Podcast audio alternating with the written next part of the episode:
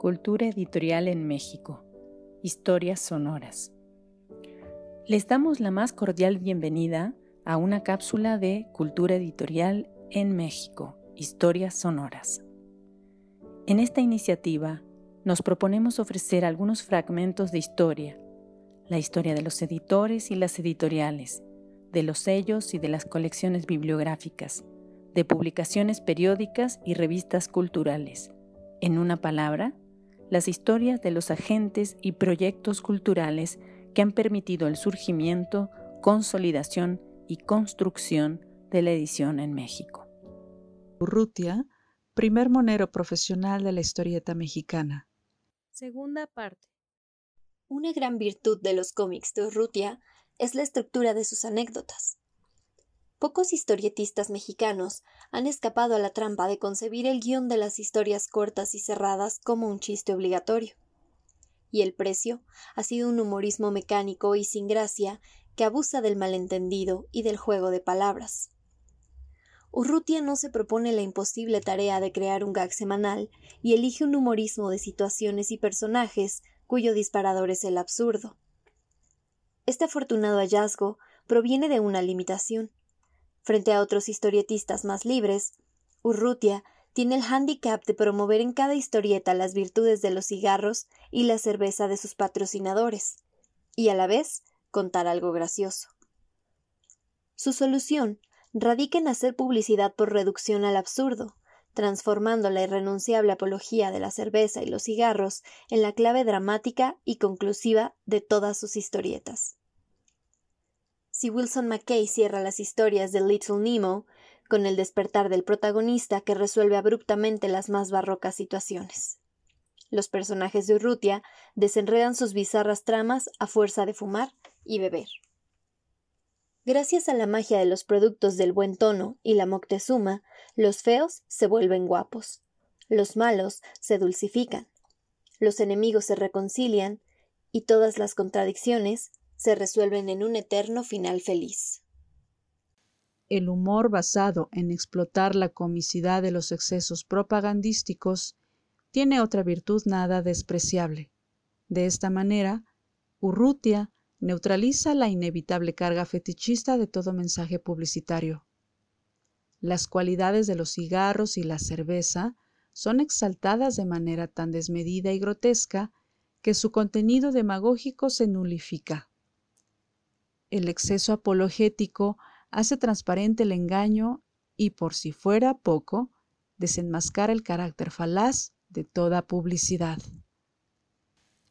La imaginación de Urrutia es inagotable, y el litógrafo pocas veces repite su temática. Hay simple costumbrismo satírico como el de las aventuras de Callitos, Matador de Toros, o en el relato de los festejos de San Quilmas, celebrados en Alto Tocha de los Chimuelos. Pero en ocasiones Urrutia aborda el reflejo de la cotidianidad de grandes sucesos históricos. Así, en 1904, reseña en seis viñetas el impacto social de la devaluación de la plata y la consecuente alza de los precios. Durante la revolución se refiere chocarreramente a la lucha de facciones. Este último tema es materia de numerosas planillas.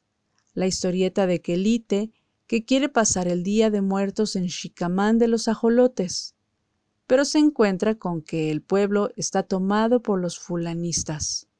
Las aventuras de Carrizo entre los orosquistas. La reseña de las incursiones zapatistas en la periferia de la Ciudad de México que le impiden al licenciado Pantalla regresar en tranvía de una fiesta de disfraces celebrada en el Tívoli de Cañitas, o los riesgos que corre la familia Garrapata durante la decena trágica, entre otros. Quizá por prudencia política, Urrutia introduce pocos personajes públicos mexicanos, pero no se limita de la misma manera con los extranjeros. Así aparecen los presidentes norteamericanos Taft y Wilson, Alfonso XIII, rey de España, el presidente de China, Yuan Shikai, entre otros. En ocasiones el dibujante trata temas de moda como la supuesta filmación de Cuo Vadis en escenarios de Tindirán y las aventuras de Shakira, cesante crónico que por un legado de cuatro mil liras se hace sufragista travesti en el pueblo de Pungarabato. Tampoco renuncia Urrutia a los mundos imaginarios como Arbejonia, el país de los chicalotes, Gatonia, por citar algunos, y coquetea con la ciencia ficción en la historia del sabio Pizarra, quien cruza una guajolota con un rinoceronte y obtiene un híbrido cleptómano y mudo que adquiere el don de la palabra al fumar cigarros mejores. La galería de personajes se antoja inagotable. El espantoso Pepe Camote, que se hace guapo al fumar cigarros del buen tono el aviador Chambrana, el tipógrafo Chinela y sus ratones fumadores. Pelele, quien se vuelve chino al fumar una colilla prehistórica perteneciente a los supuestos fundadores de Anáhuac. Mr. Willy, rey del Chichicastle y gerente del American Chichicastle LT Company. Los esposos Ventosa de Baltimore y su alacrán fumador. Los enamorados Glafira y Membrives, los novios Metate y Obdulia, Biznaga, Alifafes, Diezmillo, entre varios otros. No falta, finalmente, una caricatura espiritual del propio Urrutia, el pintor destajista Vitualla, que conecta su brazo a un motor para tratar de terminar a tiempo un encargo. Urrutia es sin duda un adelantado de la historieta mexicana mas no le corresponde el mérito de haber introducido las series de personaje fijo, que ya Rafael Lillo había inaugurado con las desventuras de Adonis en 1908. Sin embargo, en 1922, después de haber realizado cuatro largas series de cómics con los personajes más disímbolos, Urrutia se pone a la altura de los tiempos y crea al inefable Ranilla, que se convierte en personaje estable de las últimas series de litógrafo. Recordete como su creador y con eterno sombrero de copa, este personaje es protagonista de los episodios de las aventuras maravillosas de Ranilla.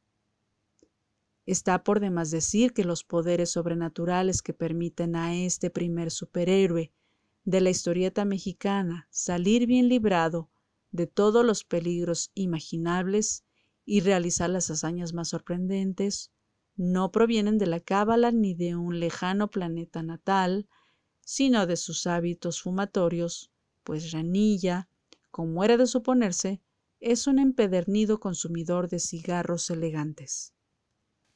El éxito de Ranilla es tan grande que la serie, sin dejar de ser publicitaria, se autonomiza de los diarios y revistas donde había comenzado a publicarse. Y a partir de 1923 las aventuras maravillosas aparecen en forma de cuadernillos independientes, adelantándose en casi una década a Adelaido el Conquistador, la historieta que abre el camino a los cuadernos, fascículos o revistas de monitos.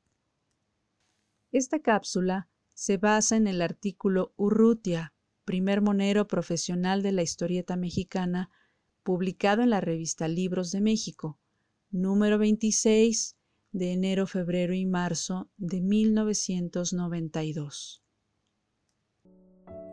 Agradecemos a los investigadores y profesionales del mundo del libro y la edición por el apoyo en la elaboración de contenidos. Los interesados en proponer nuevos contenidos, no duden en escribirnos a culturaeditorialmx.gmail.com. Los invitamos a seguirnos en Cultura Editorial en México, Historias Sonoras. Gracias por su atención.